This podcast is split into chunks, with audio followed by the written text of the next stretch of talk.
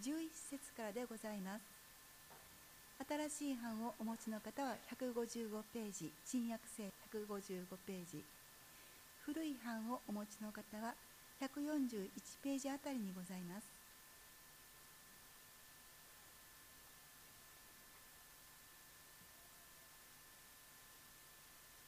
ルカによる福音書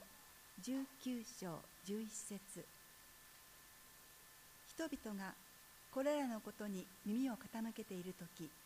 イエスは続けて一つの例えを話された。それはイエスがエルサレムにエルサレムに近づいておられそのため人々は神の国がすぐにでも現れるように思っていたからである。それでイエスはこう言われた。ある身分の高い人が遠い国に行った。王位を受けて帰るためであった。彼は自分の10人のしもべを呼んで十皆を与え彼らに言った。私が帰るまでこれで商売しなさい。しかしその国民たちは彼を憎んでいたので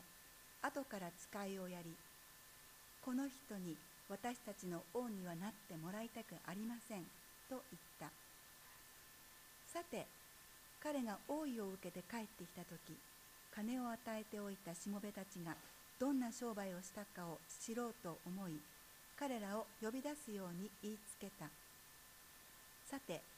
最初の者が現れていった。ご主人様あなたの一皆で十皆を設けました。主人は彼に言った。よくやった。良いしもべだ。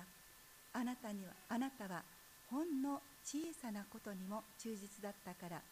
十の町を支配する者になりなさい。2番目の者が来て言った。ご主人様あなたの一皆で五皆を設けました。主人はこの者にも言った。あなたも5つの町を治めなさい。もう一人が来て言った。ご主人様さあここにあなたの一皆がございます。私は風呂敷に包んでしまっておきました。あなたは計算の細かい厳しい方ですから恐ろしゅうございました。あなたはお預けにならなかったものもを取り立ておまきにならなかったものをも刈り取る方ですから。主人はそのしもべに言った。悪いしもべだ。私はあなたの言葉によってあなたを裁こう。あなたは私が預けた預けなかったものを取り立てまかなかったものを刈り取る厳しい人間だと知っていたというのか。だったらなぜ私の金を銀行に預けておかなかったのか。そうすれば私は帰ってきた時にそれを利息と一緒に受け取れたはずだ。そしてそばに立っていた者たちに言った。その一皆を彼から取り上げて十皆持っている人にやりなさい。すると彼らはご主人様その人は十皆も持っていますと言った。彼は言った。あなた方に言うが誰でも持っているものはさらに与えられ持たないものからは持っているものまでも取り上げられるのです。ただ私が王になるのを望まなかったこの敵どもは皆ここに連れてきて私の目の前で殺してしまえ誰でも持っているものはさらに与えられると題しまして高橋先生が御言葉を取り継いでくださいます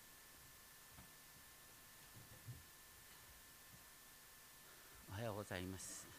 えっと、先週と今週ですね、特別に、まあ、あのいろんなところで最近お金の話をすることにが多くなってきてますので、まあ、そういうことで特別にですね、今日もちょっとお金にちなんだ話をですね、させていただきたいと思いますが、えっと、皆さんあの、今ね、本当にスマホですとか、あのうんとパソコンの関連って本当にすごい進歩してますけれども、この始まりを作ったアップルの創業者スティーブ・ジョブズ。彼は本当にですね独創的な発想をで世界を変えてきましたけれども彼はあこんなことを言っています。ドグマにとらわれてはいけない。それは他の人々が考えた結果に従って生きることだ。他の人の意見の雑音によって内なる声をかき消させてはならない。自分の心と直感に従う勇気を持つことが最も大切なんだって言いました。彼は自分の心の声に素直に耳を傾けた結果人々が自分でも気づかずに求めているものが何かということに目が開かれ人の役に立つ製品を次々と生み出していきました。ただ彼が否定するドグマの中にはキリスト教信仰も含まれていたように思いますが少なくとも私の場合はですねこの言葉と自分の信仰にほとんど矛盾を感じない。私にとっての信仰の原点というのは人との比較や人の期待から自由になる道でもあったからです。だからこそある意味で私はアメリカで信仰に導かれたのかなと思いますが私はずっとですね他の人の目を意識しながら生きてきました。そして自分の感性に自信を持つことができず他の人はどう感じるのかなといつも気にしていた。性格分析なんかをですね受けた時もですね異常という結果が出るんではないかと恐れていました。せっかく信仰に導かれてもですね私の信仰はどうしてもこうも弱いのかと迷っていました。しかしやがてですね自分の信仰っていうのは全宇宙の創造主がこの私に目を留めてご自分のことを知らせてくださった結果であるということが分かって自分の存在価値と使命に目が開かれるようになりました。最近はいろいろと本を書いておりますけれどもですね結構あの自分の感じたままこんなふうに感じてこんなふうに悩んでるんだよねっていうことを書くと意外にね本当に私が悩んできたことを表現してくださり感謝しますっていうですね応答が結構ある。自分の感性を受け入れるとそこに不思議な自由が生まれてきます。今読まれた19章ルカの19章なんですけれども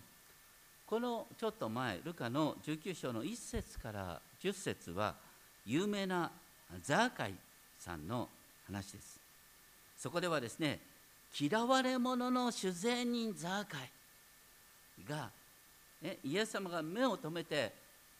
今日お前の家に泊まることにしたっていうところからですねこのザーカイさんがイエス様の弟子となった。その結論が10節。人の子は失われた人を探して救うために来たのですって書いてあります。よく私たちはね本当に信仰深いとか言ってね信仰を人間の技かのように考えるんですけども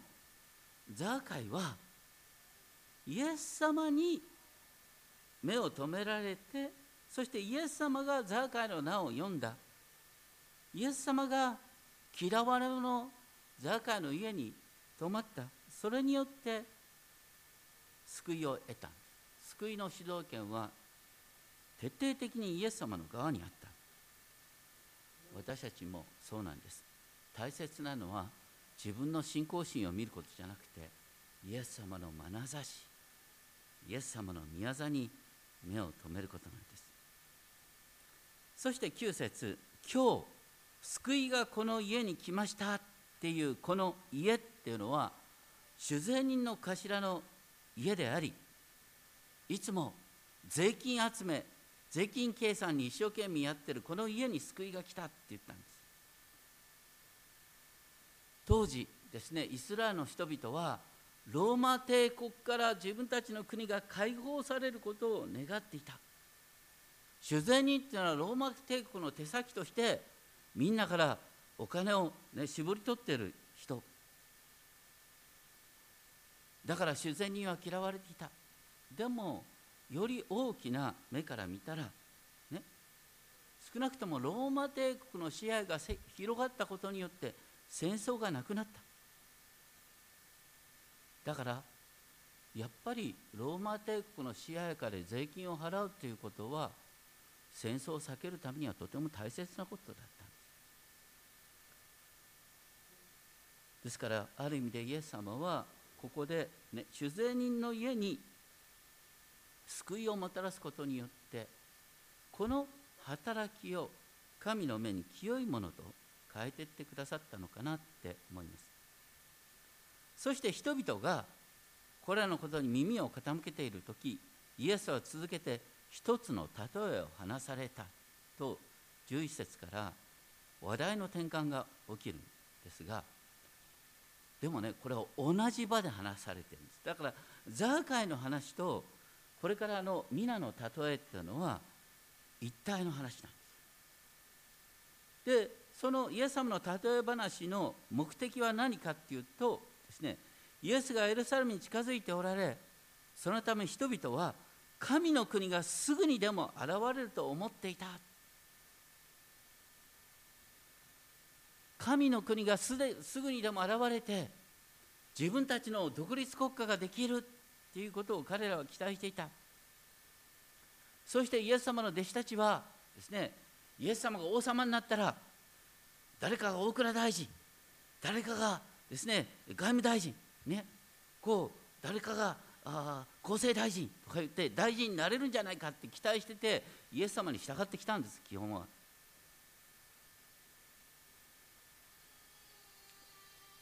ところがイエス様はここでですねあろうことかローマの手先のですね修善人の家で接待を受けている。本当に人々には理解できないことだった。そういう中でイエス様がなさった例えというのはですねある身分の高い人が遠い国に行った。王位を受けて帰るためであった。っていう話なんですがこれはあの当時のね、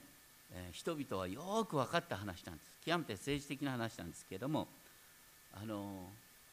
イエス様を殺そうとしたらですねあのヘロデ大王っていうのがいますね。イエス様が生まれた時のヘロデ大王がですね、えー、紀元前4年頃に死ぬんですけれどもそのですね、えー、後をめぐってですね彼の2人の息子アルケラオスとアンテパスっていうのがですね、えー、大い争いをしてでローマ皇帝に仲裁を頼んだんですね。だからあここの身分の高い人があですねローマに登って自分を王位に王につけてほしいと旅立ったっていう話として当時の人々は分かったんです。でもですね、えーそういう中でですねこの人は旅立つにあたって自分の財産を自分の信頼できるですね、え家臣たちに10人に任せたという話なんですね。こうだからアルケラオスもローマに行く時に留守中のことを頼むよと言って仕事を任せていた。でも一方ですねこのですね、えー、ここはアルケラオスっていう人がイメージされてるんですけどアルケラオスは当時のユダヤではとても嫌われた人々人人だったんです。とても野蛮な人間だったから。そういうことを前提にですね13節14節がこう書いてある。彼は自分の10人のしもべを読んで十皆を耐え彼らに言った。私が帰るまでこれで商売しなさい。しかしその国民たちは彼を憎んでいたので後から使いをやりこの人に私の王にはなってもらいたくありませんと言った。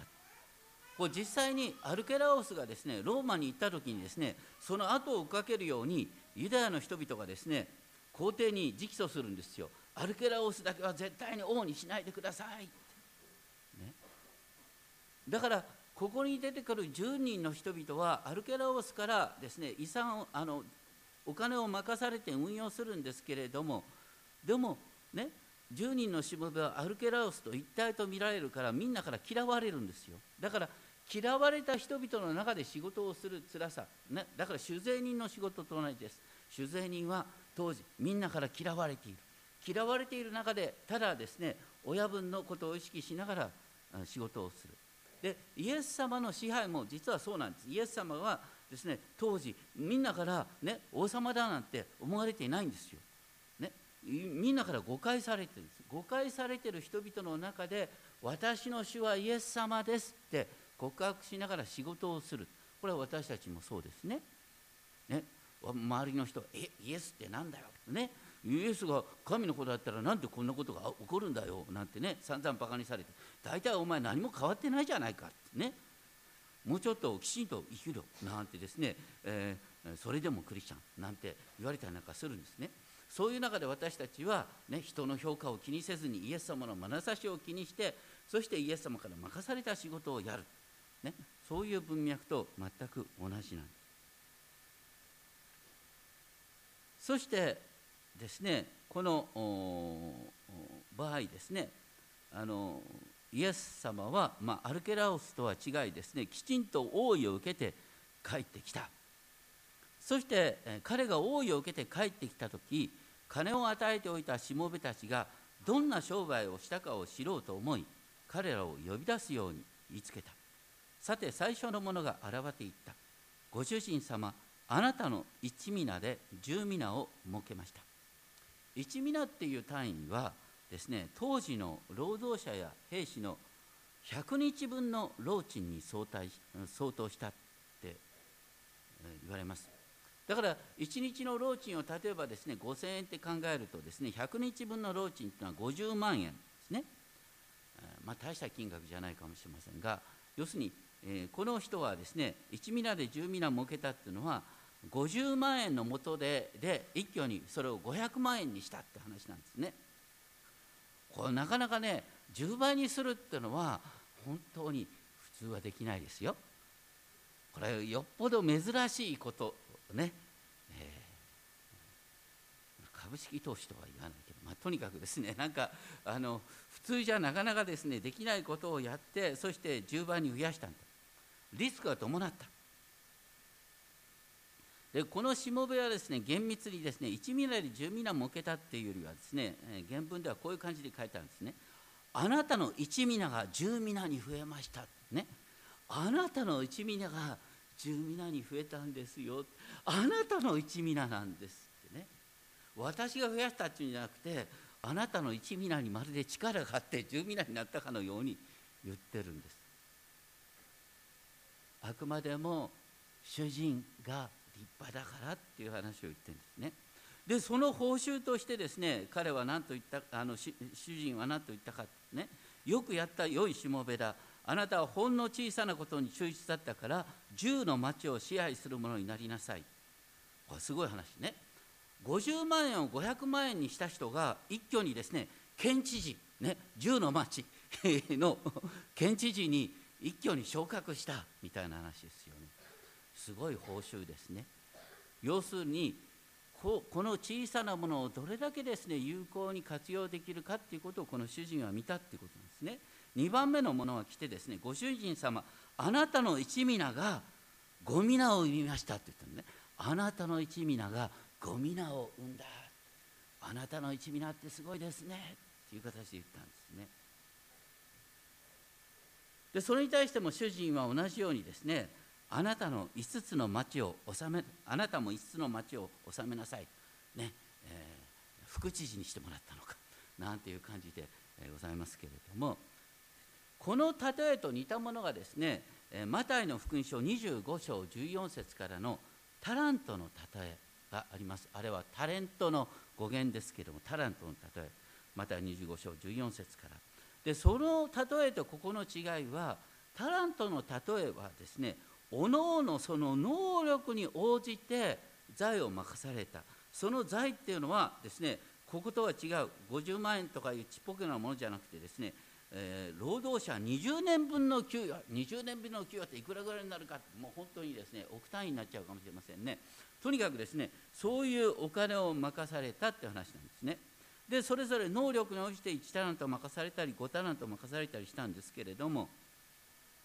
それから考えるとですねある意味でこの関連をあえてつなぐとですね皆っていうのはね試験なんですよ。50万円でどれだけできるかっていう試験。それに合格した人がですね20年分の給与を預けてもらえるとより大きな働きに導かれるっていうふうな関連で考えることもできるかななんて思うんですが、まあ、どちらにしてもですね共通しているのは任された資産を積極的に運用することが認められ求められているっていうこと。まあ簡単に言うとイエス様は商売が大好きなんです。ね。イエス様は投資が大好きなんです。ねで多くの人はですね株式市場をお金儲けの場としか考えてませんけれども本来はですね社会全体で自由な発想を励ましていくそれ励まし育てていくシステムなんです。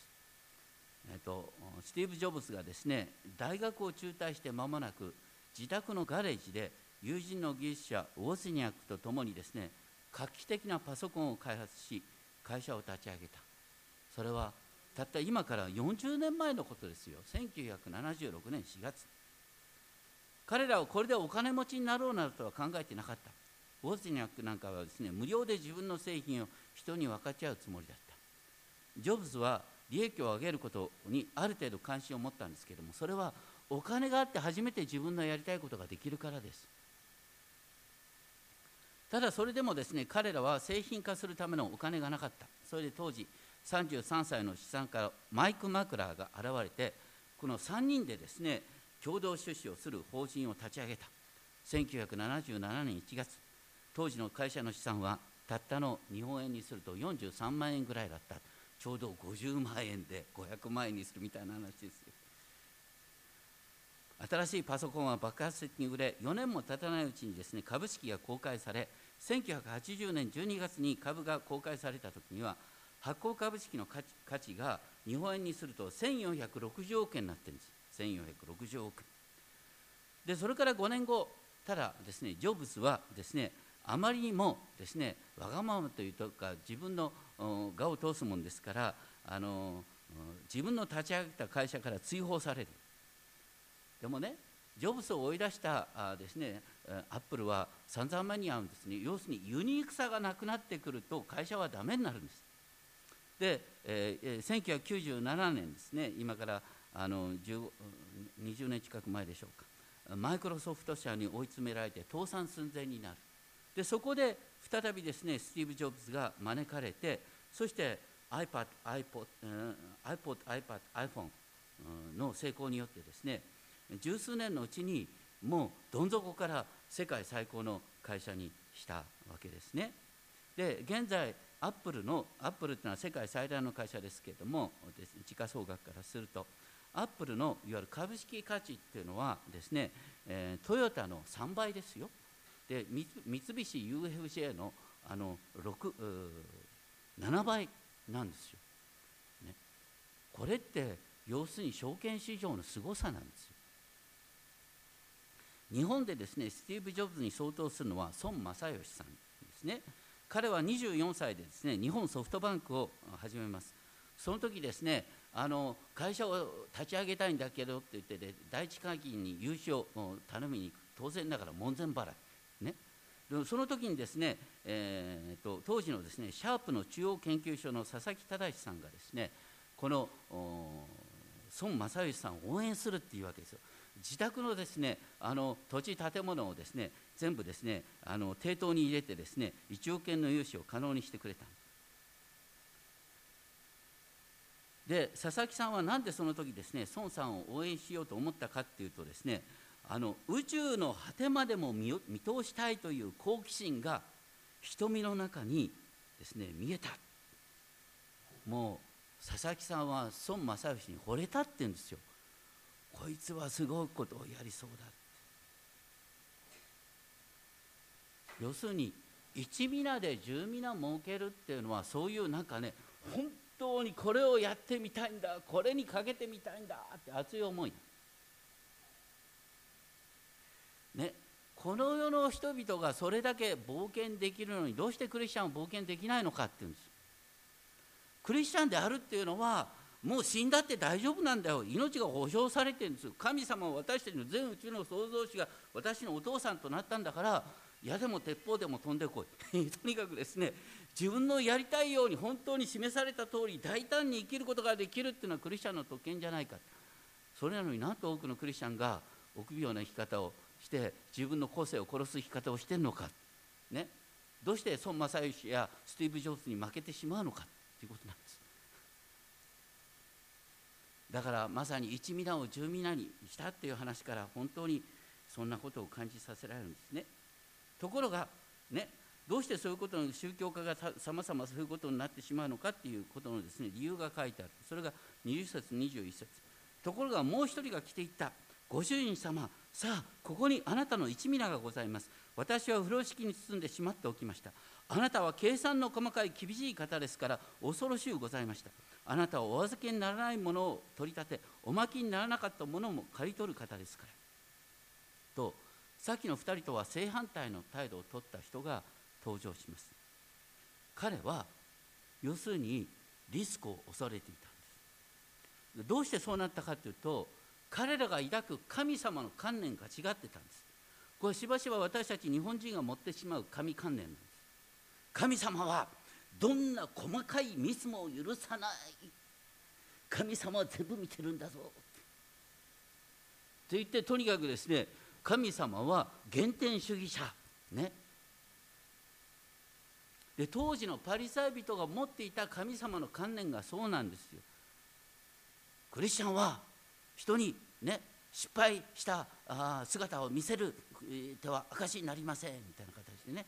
みんなから尊敬されなくてはいけませんみたいな感じで。そういうモードでパリサイ人は人々に教えてたんです。だからいつもね臆病なんですよ。神様を信じて自由になるんじゃなくて神様を信じて臆病になる。それがこの悪いしもべなんです。だから減らしたらとんでもないことになる。神様から罰せられるって思って風呂敷に包んどいた。それに対して主人は彼に悪いしもべだ。私はあなたの言葉によってあなたを裁こう。あなたの言葉によってあなたを裁こうってな。あなたは私をそのようにケチくさい原点主義者として見てたってんだったら私もお前もその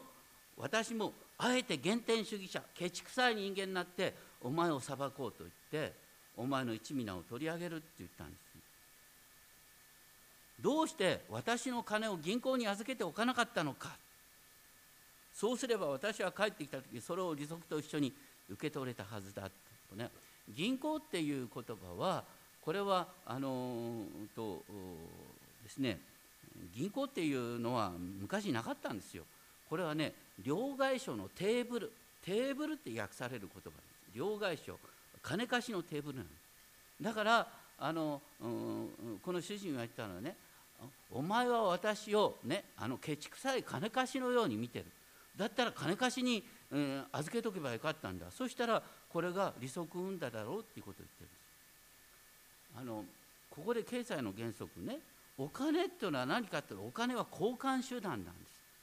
お金が一番ね嫌うのは何かっていうと眠らせることなんです。この人は風呂敷に包むことによってお金の流通をストップしたんです。これは罪です。お金の流れをストップすると経済が麻痺するんです。今の日本がそうです。みんなゆうちょ銀行に預けて全部国の国債に運用を任ね政府に運用を任せて自分でリスク取ろうとしないんですよ。だからみんながしぼんでいくんです。臆病者め。とか言ってとにかくですね 神様から任せ与えられた知恵と知恵を用いて祈りながら本当に積極的に生きろよっていうのがまあこの皆の例えなんです。でここでですねこの様子を見ていた人がですね一皆取り上げたことに対してご主人様その人は十皆も持っていますって言ったそれに対して何と言ったかあなた方に言うが誰でも持っているものはさらに与えられ持たないものからは持っているものまで取り上げられる。持っている持たないものっていうのは何かというとこう主人への信頼。ね。主人への信頼。この主人はすごい方なんだ、ね、きちんと王様になって帰ってくるんだって思ってる人。ね。で主人を信頼してる。主人の一皆だったら十皆になる力があるみたいな話ですよ。ね、そういう思いを持ってる人は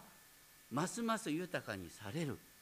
しかし主人への信頼を持っていない人主人はケチくさい人間だと見てる人はどんどんケチくさくなって自分で自分の首を絞めるような生き方になってしまうって話をしてるんです。これはだから私たちがイエス様に対する信頼を持ってるかねそれともイエス様をケチくさい原点主義者と見ているかによってあなたの人生は変わりますよって話なんですそして最後にですね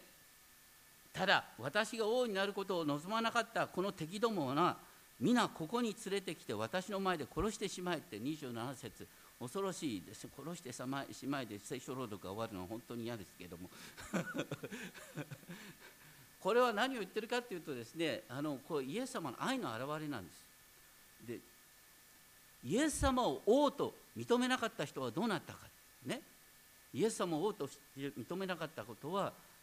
人はこれから40年後にエルサレムがエルサレム神殿とともにですね滅ぼされるんです。ローマ帝国によって。彼らはですね無謀な戦いを独立戦争を仕掛けてローマの皇帝をですね自分のところに呼び寄せて国を滅ぼしてしまったんで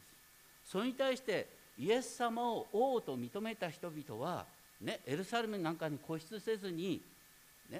いつでもどこでもイエス様は共にいてくださるんだと使わされるとこで大胆に生きていったんです。その話とつながっていくだから70年の西暦70年のエルサレム神殿崩壊の話とこの話がぴったりと結びついてるんですね。で、えー、ちなみに私たちにとってですねこの1ミナずつ預けられるっていうことは私たち一人一人に精霊様が与えられるっていうこととも比較して考えることができます。私たち一人一人に全能の精霊、ね、創造主ご自身が私たち一人一人の内側に宿っているんです。その時に御霊を消してはなりませんって言われる御霊を消してはなりませんっていうのは預かった一皆を風呂敷に包んで隠してはなりませんってことですね。精霊様はあなたのうちに本当にユニークなアイデアを与えてくださってどうやって主に使えるかっていう思いを与えてくださってあなたを豊かに用いることができるんです。そして主の導きの中で豊かに用いられるっていうことはどういう形で現れるかっていうとねあんまりお金の話するのもなんですけども でも現実はやっぱり神様の支配を信じるっていうことと私たちは神様にお捧げ物をする感謝の献金をするっていうことは実はセットなんですね。皆さん本当に何か神様にお祈りして本当に祈りが叶えられて本当に道が開かれたって言った時にどうやって神様に感謝します？やっぱりね感謝献金とかね当然だと思いますやっぱり。祈って叶えられたんだから。ね。あんまりお金の話するのなんですけどもこうね。新しい人が来てる中でだけど実際やっぱりこれはね信仰とお金っていうのはこれ切り離せない関係なんです。だから旧約聖書の最後で何て書いてあるかっていうとねあなた方が収入を得た時にその10分の1をですね大胆に神様に捧げなさい。そうやって神様を試してごらんなさいって言われて神様を試そ試してごらんなさいだって。ね。本当にもったいないですよ。献金っていうのはもったいない。ね。もったいないけれども捧げてごらんなさい。そしたら神様との関係が本当にまっすぐになってそして堂々とですね神様に大胆に期待して生き生きていかれるようになるからそうだと思ったら試してごらんなさい。こうそれは旧約聖書の最後なんですよね。でイエス様が現れてここで一皆で十皆になったっていう話をしてるわけです。信仰生活っていうのは本当にですねもっと大胆にですね大胆に神様に期待し大胆に神様に感謝を表してそして大胆に生きていくっていうことなのかなって思います。私たちは誰一人ですねこの礼拝の場に自分の意思で来てる者はいない皆さん精霊様の導きでここに来てる。皆さんもすでに精霊の導きを受けている。その精霊の導きを受け受けて、ね、大切なのは本当にですね精霊様が示してくださるビジョンがあるんです。それは本当にいやこの社会にこういうことが欠けているなって思ったら欠けているなって思ったっていうことは神様があなたに語りかけてるんですよ。そのために命を懸けてごらんなさいって。さっき言われたように使命があなたを探しているんです。自分に心に響いたことこれやってみたいな。これって本当に大切だと思うんだけど。ね。今日はたまたまお金の話をしましたがお金以外でも何でもいいです。政治活動でも何でもいいんですよ、ね、とにかくね本当にこれが大切だって思うことにかけようよ。リスクを犯していこうよ、ね、あの僕の「お金と信仰」っていう本を読んでですねあの野村のですね役員の方が一人感動してですねわざわざ教会を訪ねてくれてでその方がね何と言ってくれたかというとねこの本にはねリスクを取ることの喜びが書いてある。それこそ証券会社の命だとか言ってね。とにかくですねでリスクを取らないところに喜びはないんだ。リスクのないところに人生がないんだってこれから語ることにしたなんて言ってましたけどもですね。まあとにかくですね私たちはね本当にリスクを負ってそれ主に示されたことを大胆にですねチャレンジしていくことができる。なんと全能の主が私たちのうちに宿っているんだから。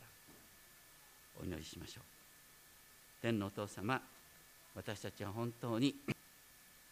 知らないうちに臆病に原点主義で生きてしまいます。そして神様のイメージを原点主義者に変えてしまいます。パリサイ人が人々の本当に毎日の行動をチェックして批判しそして改善を求めてた同じように私たちの知らないうちに罪を犯すまい罪を犯すまいとして臆病な生き方をしてしまうことがあるかもしれません。しかし神様あなたが何よりも嫌われることは与えられている賜物を殺すことです。与えられているものを風呂敷に包むことです。どうか私たちがそのような愚かな生き方をしないようにあなたから与えられているものを大胆に生かし大胆に神にチャレンジし神に期待しそして祈りが聞かれたと思ったら大胆に神様に応答していくそのような好循環の生き方を私たちのうちに実現させてください。あなたに心より期待します。尊き主イエス・キリストの皆によってお祈りします。